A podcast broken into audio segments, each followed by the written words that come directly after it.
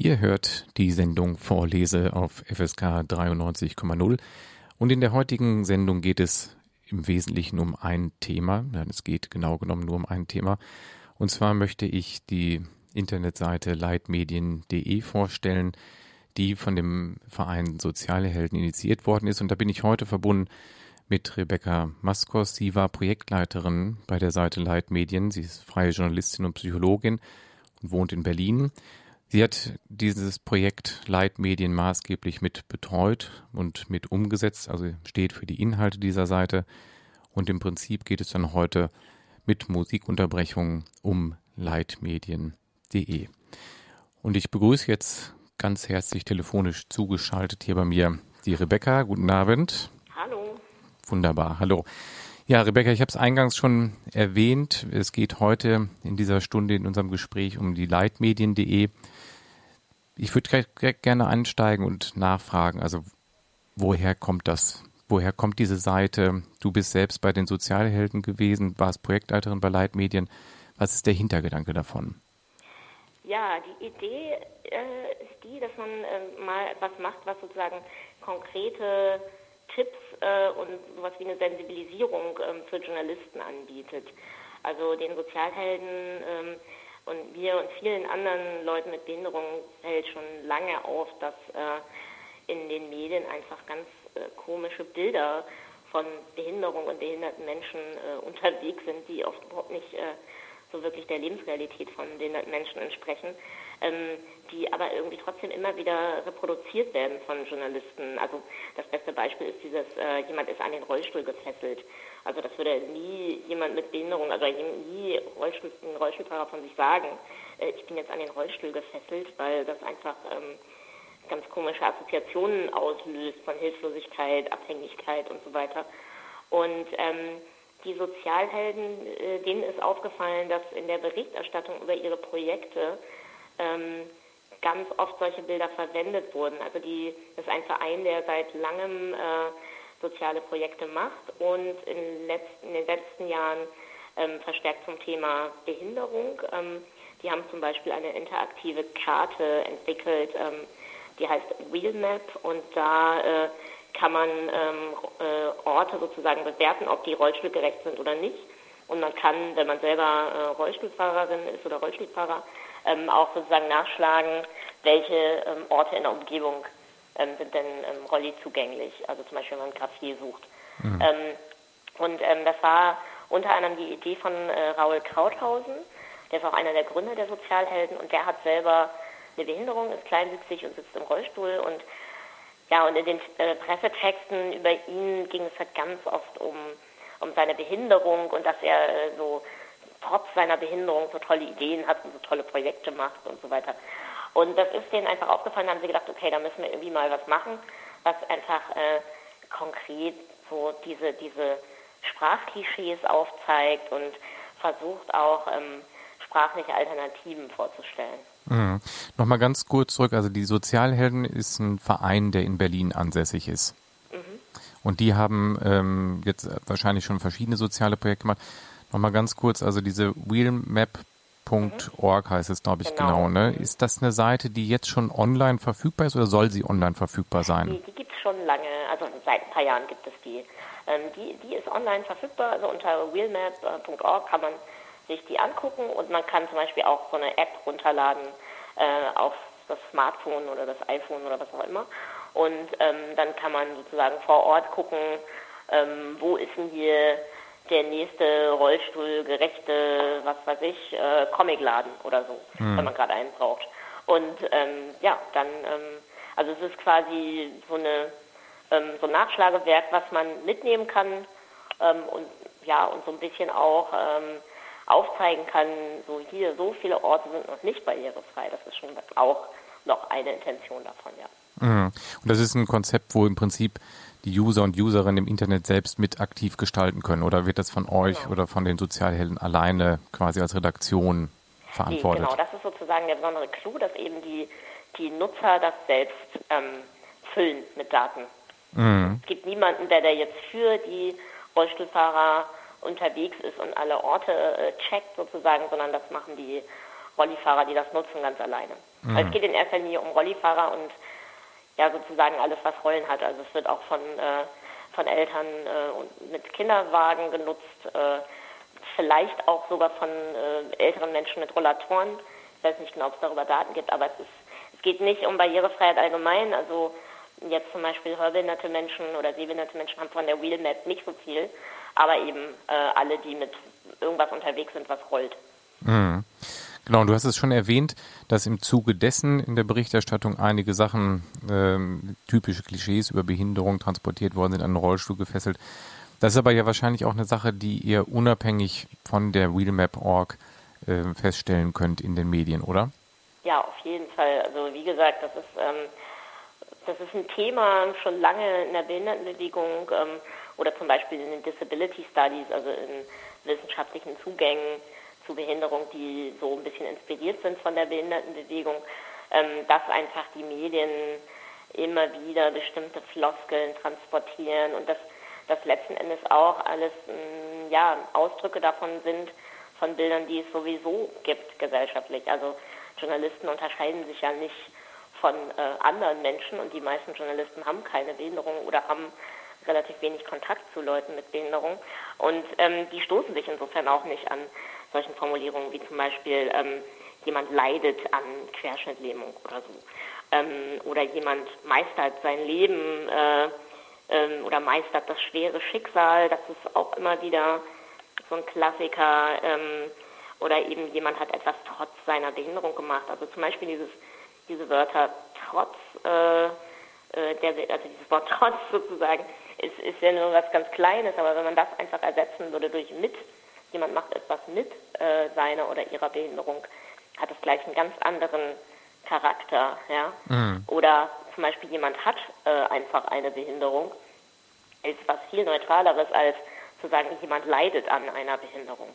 Ähm, und ja, und genauso unhinterfragt, wie diese ähm, Phrasen benutzt werden, ähm, genauso sozusagen ähm, selbstverständlich transportieren sie halt diese Bilder von Leiden, von Abhängigkeit, von äh, Hilflosigkeit und von, ja, auch irgendwie sowas wie ähm, ähm, Passivität, Inkompetenz. Und ähm, ich glaube, vielen Leuten ist es auch gar nicht bewusst, dass sie ähm, selber diese Bilder haben und dass sie die aus den Medien haben. Hm. Also, so viel ich weiß, sind ungefähr 90 Prozent aller Informationen, die Leute über Behinderung haben, haben sie aus den Medien. Ähm, und insofern haben die Medien da, spielen die eine wichtige Rolle. Mhm. Ich würde direkt nochmal an dem einen Punkt anknüpfen, also weil das halt scheint sich ja wirklich hartnäckig zu halten. Warum ist es deiner Meinung nach so sehr stark miteinander verknüpft, Behinderung und Leid? Das ist ja, was du, du hast einige Beispiele schon genannt, leidet am Down-Syndrom, leidet am Muskelschwund oder wie auch immer. Warum wird das immer automatisch mit, mit Leid assoziiert? Ja, also mh, mm, ich meine, da kann man zum einen historisch sagen, ähm, den, also ja, wer hat sich früher um, also um das Thema Behinderung gekümmert? Das war ähm, die christliche Kirche mit so einem Barmherzigkeitsimpetus äh, sozusagen. Das waren Krankenhäuser, Spitäler und äh, äh, Asyle, die sozusagen immer den Armen und Kranken geholfen haben. Ähm, also insofern hat das so eine ganz lange Geschichte, irgendwie dieses äh, Leidens- und Opferbild. Aber ich glaube, es hat in erster Linie auch damit zu tun, dass, ähm, dass es eben ganz viele Ängste vor Behinderung gibt. Also ähm, ich glaube ähm, an Leute, die sich als nicht behindert verstehen, ähm, da gibt es ganz große Erwartungen, ähm, dass sie leistungsfähig sein sollen, dass äh, ihr Körper gut aussehen soll und funktionstüchtig sein soll. Ähm, und ich glaube, es gibt ganz viele Ängste, diese Fähigkeiten zu verlieren. Ähm, und ähm, behinderte Menschen erinnern eben daran, dass ähm, sowas wie äh, ein funktionstüchtiger Körper, in Anführungszeichen, dass der, dass, der, dass der immer bedroht ist, dass der jederzeit auch ähm, Einschränkungen oder hinnehmen muss oder beeinträchtigt werden kann. Ähm, und ich glaube, das ist so, so ein bisschen eine Art, mit diesen, ähm, diesen Ängsten umzugehen. Also zum einen immer zu sagen, okay, ähm, also einfach sich das dann wieder bewusst zu machen, oh Gott, Hilfe, Hilfe, die leiden ja. Und zum anderen aber auch dann immer sozusagen ähm, klar zu machen, okay, die, die jetzt hier gerade beschrieben werden, das sind die Leidenden, das sind die, die was Besonderes haben, die anders sind. Und ich im Gegensatz dazu bin ja normal. Und dann kann man sich sozusagen entspannt zurücklehnen und aufatmen, dass man, dass man selber sozusagen in eine andere Kategorie fällt. Also mir fällt das ganz oft auf, dass irgendwie in diesen medialen Darstellungen immer irgendwie Behinderung eben gerade nicht als etwas Normales, Alltägliches dargestellt wird, sondern als etwas anderes, Besonderes und dann eben meistens als was ganz Schlimmes. Mhm. Und da habe ich halt den Eindruck, dass das äh, hat, hat mit diesen Ängsten zu tun. Mhm. Kann es denn auch etwas mit einem Normalisierungsdruck zu tun haben? Ich habe schon den Eindruck, dass äh, neben den ganz großen Bestrebungen und äh, gebetsmühlenartigen Bekundungen, dass äh, Behinderte in die in Gesellschaft integriert werden sollen oder diese Inklusionsdebatte, die im Augenblick in aller Munde ist. Gleichzeitig hat man ja aber schon den Eindruck, es herrscht ein unglaublicher Leistungs- und Normierungsdruck auch. Ist das auch ein Hintergrund dafür, dass man ein Bild von Behinderung hat, was von der Norm abweicht? Ja, wie gesagt, also ich, ich glaube halt, dass, ähm, dass das auf jeden Fall mit diesem Leistungs- und Normierungsdruck zu tun hat. Also dass, dass eben äh, der diese Ängste noch weiter verstärkt. Ne? Ähm, weil man, weil es könnte eben, wenn man selber sozusagen da rausfällt, dann äh, ja, ist sozusagen die Katastrophe perfekt, ähm, weil man ja sowieso andauernd auch äh, immer ja Gründe geben kann, weshalb man irgendwie aus, aus einer Konkurrenzwelt rausfallen könnte. Was weiß ich, dadurch, dass man, ähm, also ich meine, allein wenn zum Beispiel äh, Frauen Kinder kriegen, dann fallen sie irgendwie für eine Zeit lang aus dieser Kon Konkurrenzwelt raus. Also es gibt immer wieder Anlässe sozusagen im Leben, wo, wo das sowieso bedroht ist und Behinderung ist natürlich irgendwie ein ganz großer Nachteil in der Konkurrenz der Leute untereinander. Ähm, ja, genau. Mhm. Jetzt habt ihr, du hast es, jetzt steigen wir nochmal direkt ins Thema mhm. ein. Du warst ja Projektleiterin bei der Seite leitmedien.de. Man muss es ja mit einem weichen, mit einem weichen D aussprechen, genau, genau. Ähm, weil ihr die Wörter Leid und Medien im Titel kombiniert habt. Warum? Na, uns ist halt aufgefallen, dass ähm, bei so ziemlich allen Bildern, die wir so gefunden haben über Behinderung, dass da immer der rote Faden ist, Behinderung ist gleich Leiden. Also selbst, ähm, also über dieses Opferstereotyp haben wir ja eben schon gesprochen. Es gibt noch ein anderes Stereotyp, was sehr verbreitet ist, das ist dieses das Superhelden, das Superkrüppel sozusagen, der alles schafft, der ähm, äh, heroisch seine Behinderung überwindet und ähm, ähm, ja sozusagen ähm, sie meistert, das ist dann immer dieses Stichwort, ähm, und mutig ist und so weiter. Ähm, also da werden dann, was weiß ich, äh, Leute vorgeführt, die eine Firma gegründet haben und noch drei Kinder haben und äh, was weiß ich, noch einen tollen Behindertensport machen oder so.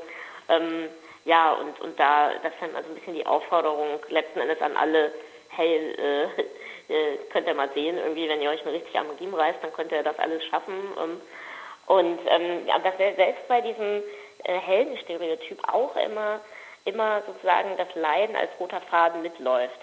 Weil, ähm, weil grundlegend hat man immer den Eindruck, da, da gibt es so, ein, so, ein, so einen staunenden Betrachter, ähm, der sagt, also ich könnte das ja nicht. Also wenn ich eine Behinderung hätte, also ich würde ja verzweifeln, ich könnte das nicht.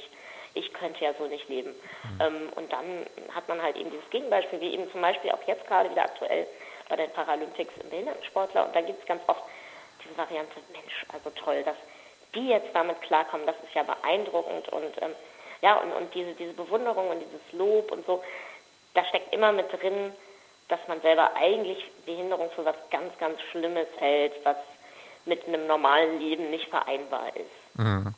Jetzt komme ich ganz kurz vom Thema, aber ich komme gleich nochmal zurück auf Leib, mhm. weil du das gerade das Stichwort geliefert hast. Ich habe ja im Vorfeld der Sendung auch mit Raul, den du eben angesprochen hast, einen der Initiatoren äh, von Leitmedien.de oder der Sozialhelden auch länger gesprochen und habe natürlich bewusst auf die Berichterstattung über die Paralympics jetzt geachtet und mir ist aufgefallen, aber vielleicht musst du mich da nochmal korrigieren, ich habe viel jetzt in den, in den Hauptnachrichten gesehen, mhm.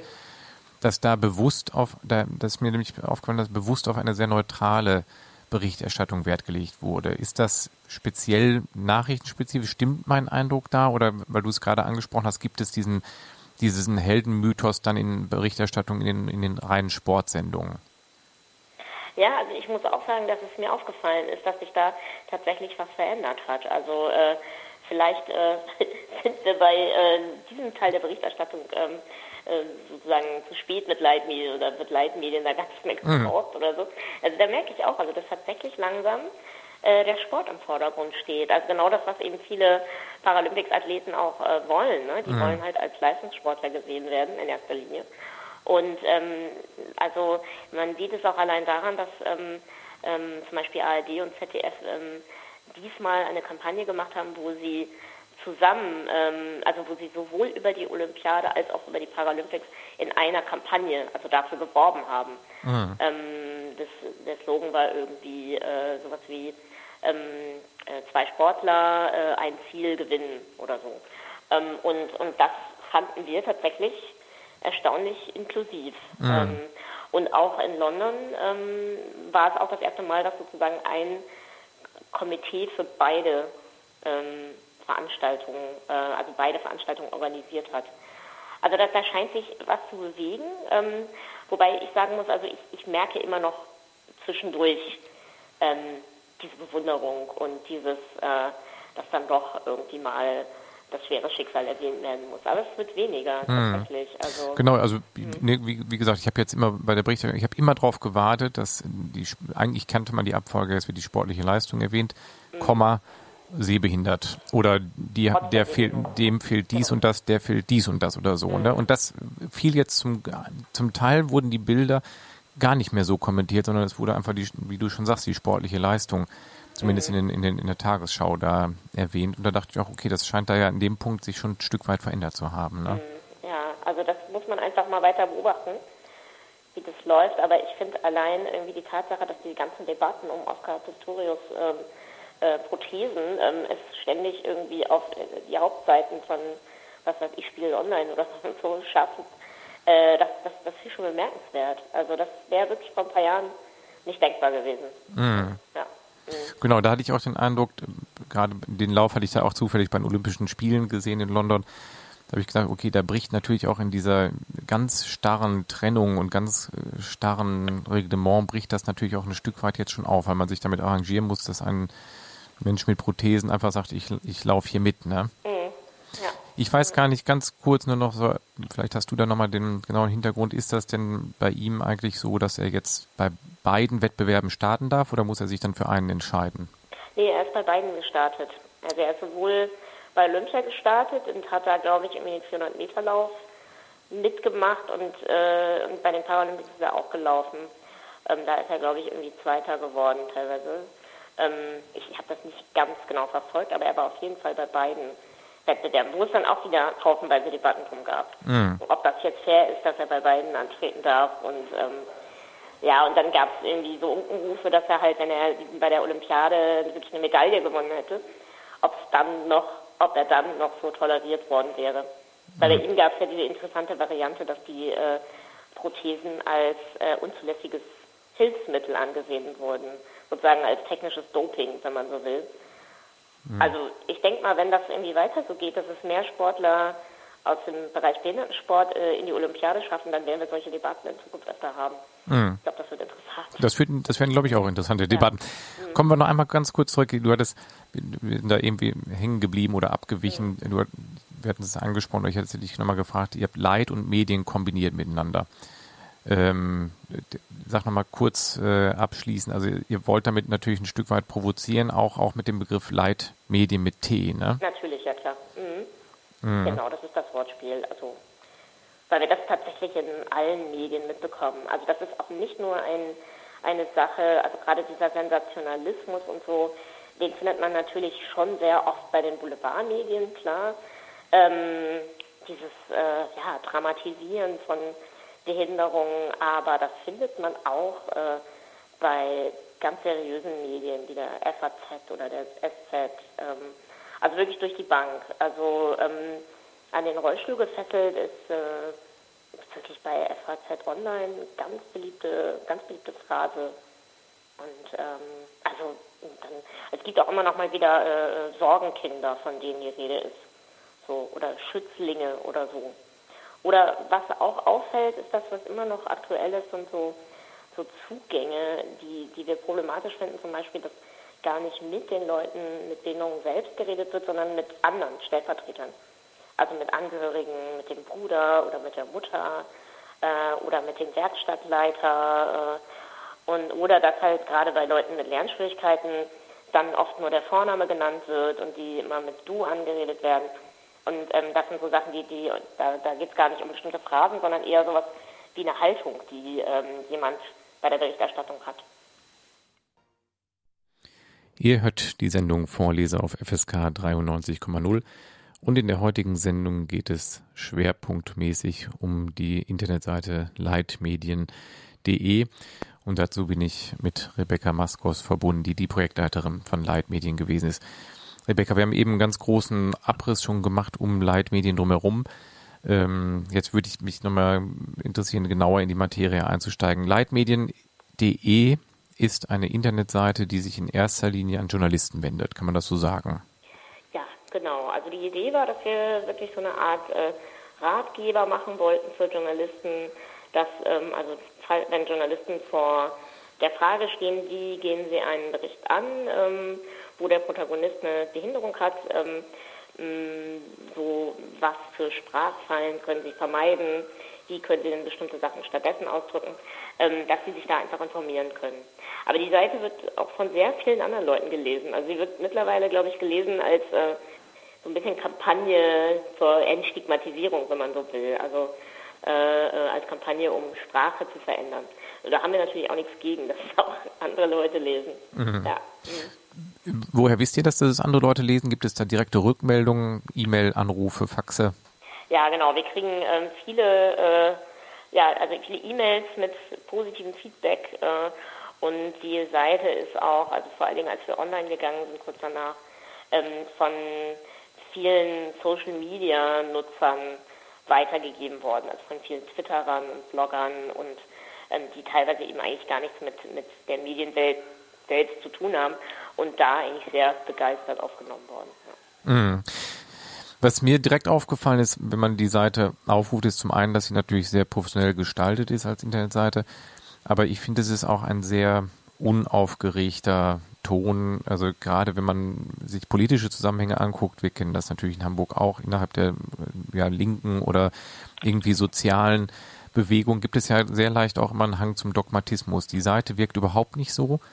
Ist das ein richtiger Eindruck? Wollt ihr diesen Eindruck auch erwecken, nicht mit erhobenem Zeigefinger daherzukommen oder ähm, wollt ihr in der Tat auch noch mehr erreichen? Ja, also. Also erreichen wollt ihr auf jeden Fall was, das ist klar. Ja, ja aber wir machen keine politische Kampagne zum Beispiel. Ne? Also äh, natürlich wollen wir das erreichen, aber ähm, ähm, jeder Eindruck ist vollkommen richtig, das ist genauso beabsichtigt gewesen, ähm, weil wir wollen niemanden verschrecken, also wir wollen nicht noch mehr Ängste vor diesem Thema entstehen lassen. Ähm, so nach dem Motto, hier passt auf, da gibt es ganz viele Fallen, in die ihr reintappen könnt. Und ähm, äh, so, sondern im Gegenteil, wir wollten halt sagen, ja, es gibt Probleme, ähm, aber ähm, hier gibt es ein paar Lösungen und äh, oder ein paar Tipps. Und wir haben auch mehrfach betont, dass wir ähm, das nicht so sehen, dass es also dass wir das sozusagen als einen Prozess sehen. Also ähm, Sprache ist sowieso was, was sich ständig verändert. Ähm, und wir haben da jetzt sozusagen auch nicht äh, äh, irgendwie das Manifest geschrieben, nach dem sich jetzt alle richten sollen.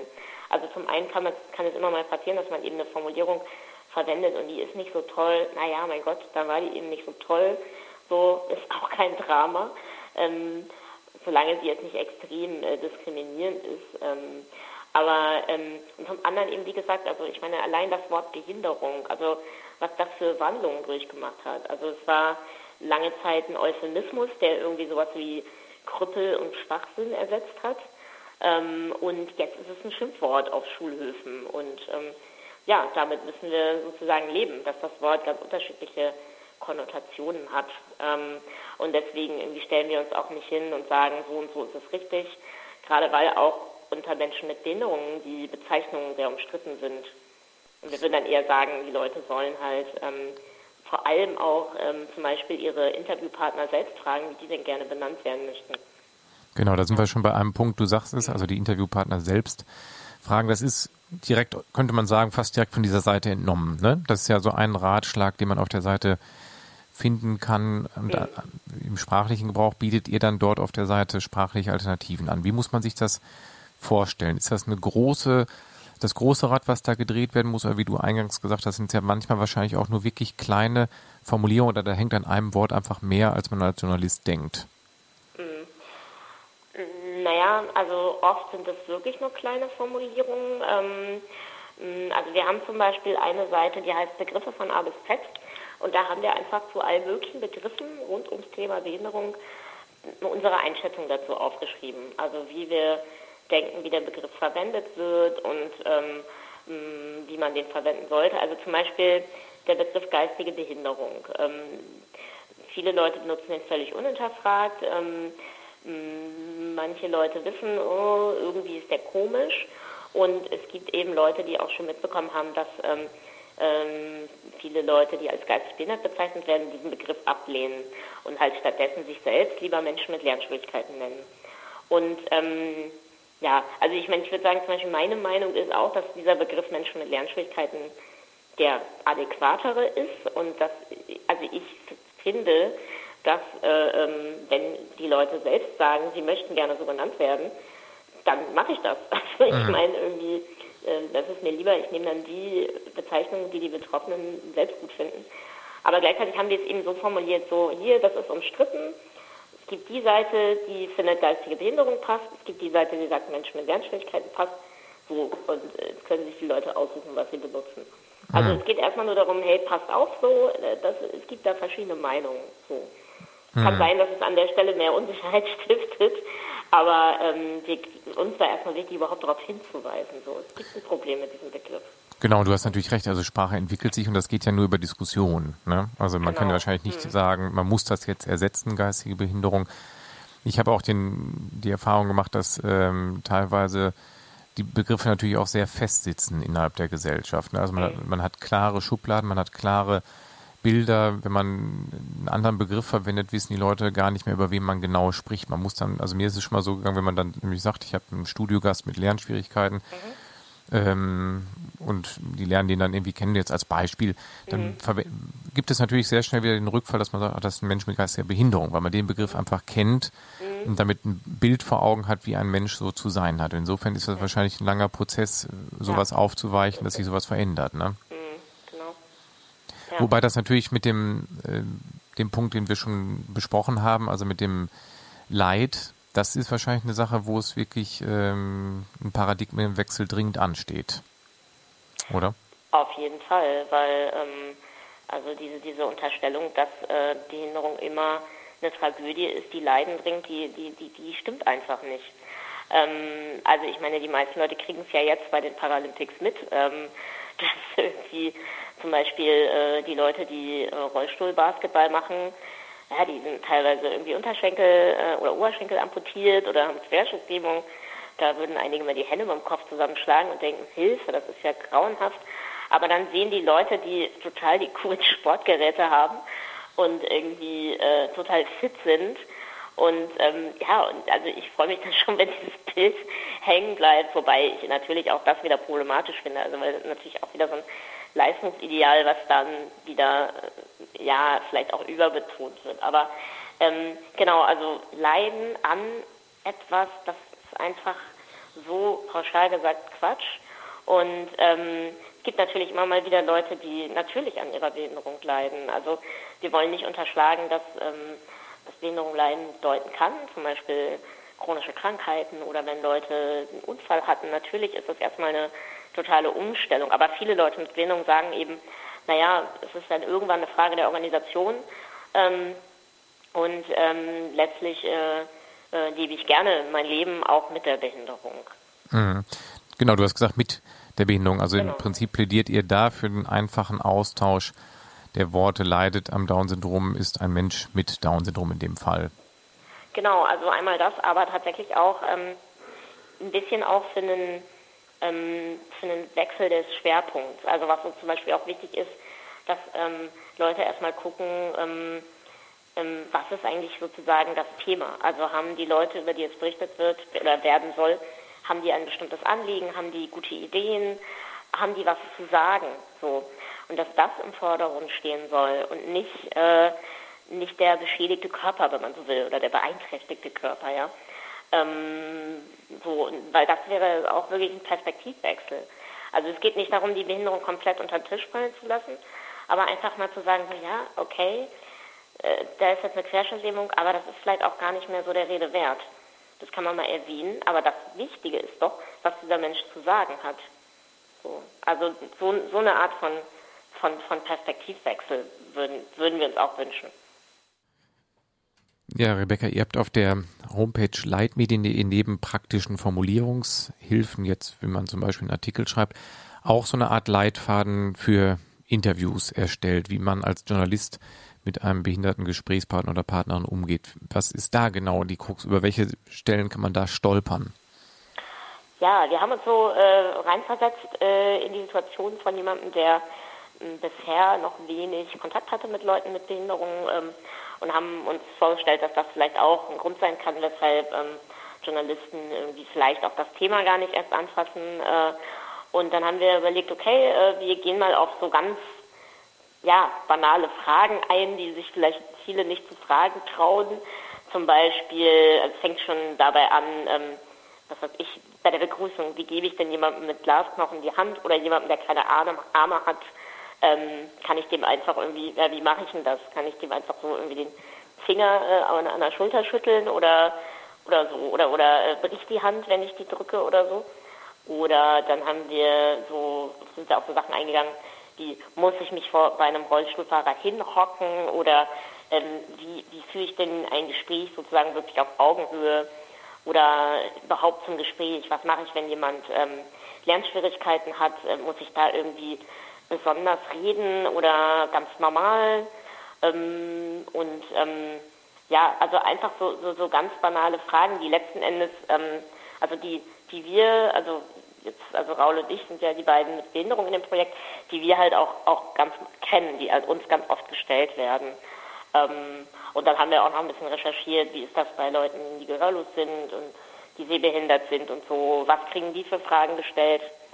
So ein bisschen war so das, das Fazit immer so, irgendwie, ähm, hey, macht euch, macht euch keinen Kopf, ähm, so äh, schwierig ist das alles gar nicht und wenn ihr unsicher seid, fragt die betreffende Person, die wird euch das schon erklären. Ähm, also das war eigentlich immer so ein bisschen so ähm, äh, die Botschaft am Ende. Ja. Hm. Hört sich ganz einfach an. Ist ja auch einfach naheliegend, fragt denjenigen, mit dem ihr sprecht. Aber es ist wahrscheinlich, wie du gesagt hast, eine ganz große Unsicherheit da, weil das haben wir im Gespräch mit Raul, hatte ich da auch schon länger drüber gesprochen.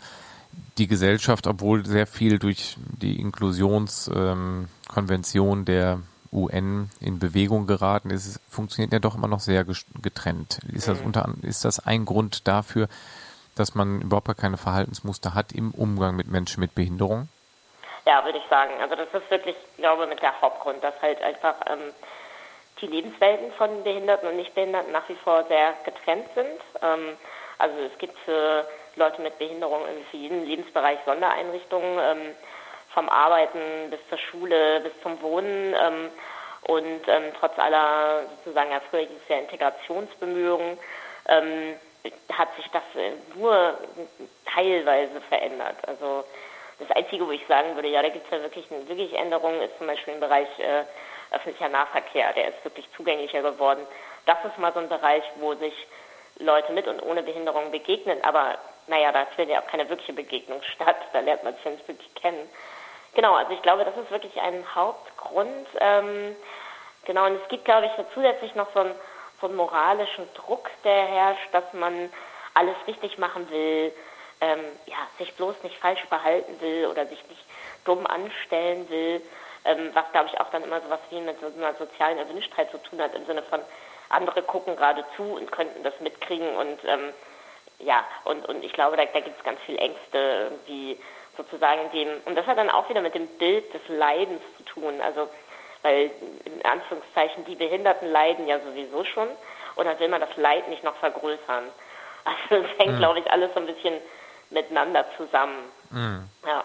Genau, es sind sehr, das gebe ich dir recht, natürlich, das sind sehr getrennte Welten immer noch. Ne? Es mhm, gibt genau. ähm, ganz viel, sowohl Kindergärten und Schulen, wo Kinder auch heute noch die Schule durchlaufen und wahrscheinlich niemals einen Mensch mit einer schwereren Beeinträchtigung gesehen mhm. haben und genau. einen Umgang damit gelernt haben. Du hattest es angesprochen, im Ausland ist das zum Teil äh, schon ein Stück weit anders und ein Stück weit progressiver. Ist das so? Also ne, nicht generell im Ausland, aber ähm, in einigen Ländern. Ländern, ja. Würde ich schon sagen. Also ähm, in den USA und in, in äh, Großbritannien und in vielen skandinavischen Ländern gibt es schon lange sowas wie eine inklusive Schulbildung. Ähm, und ähm, also ich kann nur sagen, dass ich es in diesen Ländern auch so erlebt habe, dass der Umgang mit mir oder was mir begegnet ist, das war viel entspannter, viel lockerer. Ähm, und da gab es einfach nicht so viele, nicht so viele Ängste und, und Verkrampftheiten. Ähm, natürlich kann man das jetzt nicht eins zu eins auf dieses Bildungssystem runterbrechen, ähm, aber ich glaube schon, dass das einen sehr großen Einfluss hat, ja. Hm. Hm.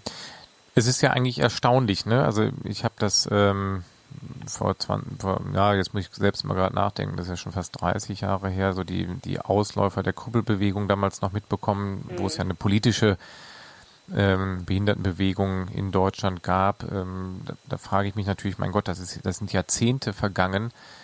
Da scheint ja doch in einigen Bereichen noch sehr wenig passiert zu sein. Tja, das ist irgendwie schwer zu sagen. Also ich glaube schon, dass sich wirklich viele Bilder auch verändert haben. Ähm, also dass, dass tatsächlich sich auch rumgesprochen hat, dass, ähm, dass Menschen mit Behinderung irgendwie ihre Behinderung gar nicht immer so sehr negativ sehen, sondern eigentlich ganz gut damit leben. Ich glaube, das ist schon so bei vielen Leuten angekommen, auch wenn die immer noch ein bisschen ungläubig darüber den Kopf schütteln. So. Ähm, und dass sie irgendwie eigentlich die gleichen Rechte haben sollten. Das ist auch so ein bisschen Common Sense geworden, glaube ich. Aber ich finde, man merkt immer so daran, dass, oder man merkt halt, ähm, dass ähm, Behinderung wirklich immer noch nicht ganz akzeptiert ist. Das merkt man halt ähm, an Debatten über Pränataldiagnostik zum Beispiel. Also da äh, gibt es ja aktuell gerade wieder viele Diskussionen, zum Beispiel um den Trainertest, ähm, mhm. durch den man relativ leicht ähm, ähm, Trisomie 21 feststellen kann. Und der eigentlich, also da gibt es ein paar Proteste, aber insgesamt wird gesagt, na, aber das ist doch eine super Hilfe und ähm, Eltern, ähm, werdende Eltern haben doch ein Recht darauf zu wissen, ähm, äh, ja, äh, ob ihr Kind sowas hat oder haben wird. Und ähm, ja, und, und da, da äh, also ich meine, ungefähr 90 Prozent aller äh, Schwangeren ähm, äh, brechen die Schwangerschaft ab, wenn sie ähm, wissen, dass ihr Kind Trisomie 21 hat. Ähm, also das heißt, ähm, so gegenüber Leuten, die eine Behinderung haben, die existieren, die auf der Welt sind, da ist man so halbwegs tolerant und dann sagt man, ach, ist ja schön, dass sie jetzt auch dabei sind, aber so als eigenes Kind will man es dann nicht haben. So weit geht hm. die Toleranz dann nicht. Nee, und ich glaube, sie geht teilweise sogar einen Schritt weiter. Also zumindest habe ich da der Lebenshilfe mal gesprochen, mit der, mit der Vorsitzenden im Zuge dieser, dieses neuen Testverfahren von, von dieser Firma Live Codex. Und die sagte, dass äh, die Fälle zunehmen, was sie aus der Arbeit mit Eltern, mit Familien, mit Angehörigen mit Down-Syndrom erlebt hat, dass die Fragen zunehmen, warum habt ihr so ein Kind? Äh, das kann man doch heutzutage ganz leicht vermeiden. Das widerspricht ja eigentlich komplett der Toleranz, die man an anderer Stelle an den Tag legt. Ja, absolut. Also das ist, ähm, das ist eine ganz komische Schizophrenie. Ähm, und ähm, ich glaube, das hat wieder mit diesem, ja, mit diesem Normierungsdruck zu tun, den du vorhin angesprochen hast. Also das mittlerweile einfach so was wie äh, eine Familie zu haben, die gut funktioniert und Kinder zu haben, die sozusagen ähm, die eigene Selbstverwirklichung noch weiter vorantreiben, irgendwie, dass das mittlerweile noch viel wichtiger geworden ist oder dass auch darum so eine Art Konkurrenzdruck gibt und ähm, dann wirklich alles getan wird, um irgendwie ja da bestehen zu können auf diesem Feld äh, und eben in Zeiten, wo man irgendwie sozusagen ganz viele Bereiche des Lebens ähm, mit Technik beeinflussen kann. Also ne, eben die mhm. Schwangerschaft vorplanen kann, auch zum Beispiel sowas wie den eigenen Körper optimieren kann durch Schönheitsoperationen oder was auch immer. Ähm, ähm, äh, alles komplett rasieren. Also jetzt mal nur so ein banales mhm. Beispiel, aber ich denke, es gehört alles in diesen Diskurs rein. Also in so einer Welt, wo das alles möglich ist, ähm, da, äh, da, ja klar, da entstehen dann die ganze Zeit solche Fragen, warum nutzt man das denn nicht? Mhm. Ja? Also Möglichkeiten werden dann ganz schnell zum Druck. Mhm. Ja, genau. Das, ja, das sehe ich eh nicht. Also das finde ich auch immer erstaunlich. Also das ist doch sehr, sehr zweischneidig, die Sache, ne? Und sehr schizophren manchmal. Das ist ja. einerseits ein ganz großes Herz, aber wie du sagst, ist es ja manchmal auch mit dem, dem ganz komischen Hintergedanken konnotiert, dass man dann wirklich Behinderte als Helden rausstellt, was wir schon mhm. besprochen haben auch, ne? Nochmal zu der Seite Leitmedien. Das Angebot ist, was ja wichtig zu erwähnen ist, ist zum komplett kostenfrei. Also man muss sich nicht registrieren oder anmelden dort. Das ist ein feststehendes Art Online-Lexikon jetzt, ne? Genau, genau. Das ist, ja, genau. Also es ist im Grunde ein Ratgeber, äh, eine Infoseite für alle, die sich mit dem Thema Sprache und Behinderung beschäftigen. Ähm, und nee, natürlich muss man da nichts zahlen oder das ist einfach ein, ein Angebot, was hm. wir machen. Ja. Und gibt es schon Rückmeldungen? Also könnt ihr schon sagen, dass es da ähm, Rückmeldungen wirklich von Journalisten auch gibt, also Nachfragen nochmal oder nochmal genaueres Interesse oder so jetzt in dem Form wie in der Sendung, dass wir es jetzt hier vorstellen? Ja, also es gab viele Interviewanfragen ähm, in den letzten zwei Wochen. Ähm, also es gab, gab, ja sehr viel Interesse von, von Medien, äh, genau über dieses Thema Sprache und Behinderung zu reden. Teilweise auch anlässlich der Paralympics. Ähm, und ähm, ja, es gibt viel positives Feedback von allen möglichen Leuten. Äh, eben von Leuten, die in dieser ganzen Social-Media-Welt unterwegs sind, bis hin ähm, zu auch Leuten aus der Behindertenpolitik zum Beispiel. Ähm, ja, also wir sind erstaunt, dass wir so viel äh, auf so viel Begeisterung stoßen. Und die meisten Leute sagen halt, ja Mensch, das ist ja total einleuchtend, warum habe ich da nicht schon früher drüber nachgedacht? Also wir scheinen da irgendwie so in so eine, so eine Lücke zu schließen, die da war, aber die niemand so richtig bemerkt hat vorher oder niemand so richtig ernst genommen hat, hm. glaube ich. Ja. Hm. hm. Ihr vermeidet es ja tunlichst, soweit ich mich erinnern kann, auf der Homepage wirklich genau Medien zu benennen. Also wirklich zu sagen, das war die Zeitung, die das geschrieben hat zu, an dem Datum. Ähm, aber ihr werdet wahrscheinlich ja schon sehr offen und mit offenen Augen den, die Medienlandschaft beobachten. Kann man da schon eine Veränderung feststellen oder findet ihr nach wie vor auch immer noch diese Passagen mit, äh, die mit Leid in Verbindung stehen? Und wenn ja, seid ihr da auch aktiv unterwegs? Also schreibt ihr dann dorthin, verweist auf Leitmedien oder lasst ihr das Projekt erstmal so laufen und ähm, hofft darauf, dass sich das von alleine quasi verbreitert und äh, in, die, in die Gesellschaft rein ufert? Ja, wir lassen das eigentlich jetzt erstmal so laufen. Also wir wollten jetzt keinen äh, ähm, sozusagen Bildblock machen, wo wir ähm, äh, immer wieder neue ähm, äh, schlechte Beispiele sozusagen an den Internetpranger stellen. Auch wenn das sicher äh, ein lohnenswertes Projekt ist, aber das ist äh, gerade nicht das Projekt der Leitmedien zurzeit. Ähm, wir überlegen, ob wir bei unserer Facebook-Seite, die es von den Leitmedien gibt, nochmal immer mal wieder aktuelle Beispiele draufstellen, aber das ist alles noch so ein bisschen im, im Entstehen. Wir wissen gerade noch nicht genau, wie wir, wie wir sozusagen diese Seite bearbeiten wollen. Im Grunde ist der Blog erstmal abgeschlossen. Ähm, wir haben schon ähm, diverse Medien konkret benannt mit äh, äh, Datum und so weiter. Also wir haben halt ähm, zwei Seiten mit Beispielen, einmal mit positiven Beispielen, einmal mit so fragwürdigen Beispielen. Ähm, aber uns geht es nicht darum, irgendwie da jetzt einzelne Journalisten oder sowas ähm, vorzuführen oder so. Mhm. Aber schon auch, so, wir wollten nur ein bisschen belegen, nee, nee, klar, das konnte man hier lesen und das ist nichts, was wir uns aus den Fingern saugen, sozusagen. Und ob es Veränderungen gegeben hat, das finde ich jetzt schwer zu sagen jetzt schon. Also, ist zu früh wahrscheinlich. Man ne? weiß ja auch hm. immer nicht, woher kommt jetzt der gute Stil. Haben die Leitmedien hm. gelesen oder nicht? Das können wir ja schlecht nachprüfen. Ähm, aber ja, ich meine, diese, diese Paralympics-Berichterstattung, die fällt schon auf, dass die irgendwie neutraler ist als bei der letzten Olympiade, das auf jeden Fall. Aber ich glaube, ich, naja, ich, ich wage jetzt nicht zu hm. behaupten, dass das unser Einfluss war. Das glaube ich ja. noch nicht. Das wäre wär natürlich toll, ne? aber gut, toll, da, aber fehlen die Beweise.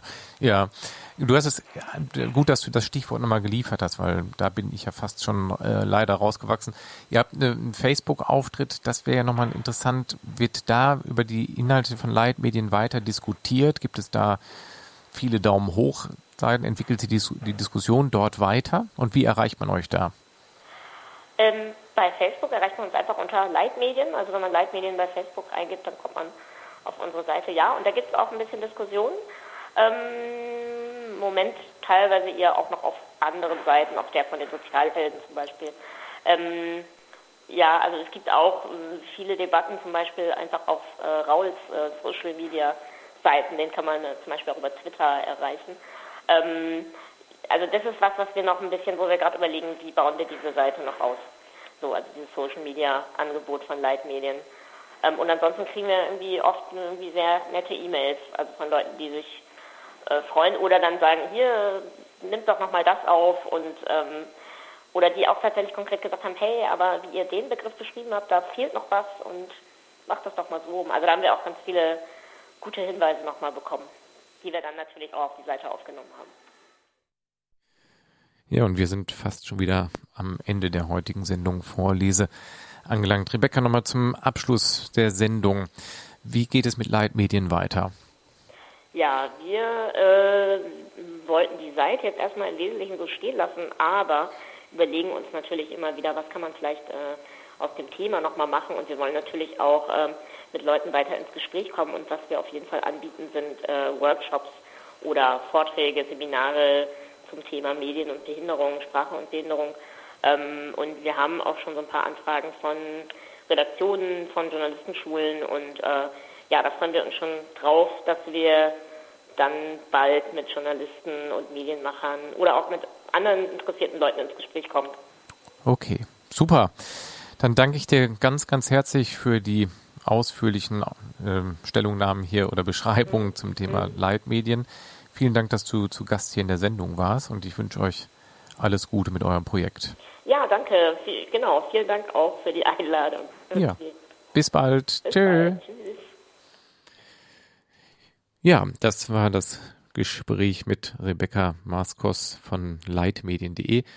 Ich hoffe, die heutige Sendung Vorlese hat euren Horizont ein Stück weit erweitert. In einem Monat, der dritte Mittwoch im Monat, könnt ihr wieder zu Gast sein um 21 Uhr hier bei Vorlese. Und ich hoffe, dass dann endlich der lange angekündigte Blog zum KZ Neuen Gamme hier stattfinden wird. Ich wünsche euch einen schönen Abend und sage bis zum nächsten Monat.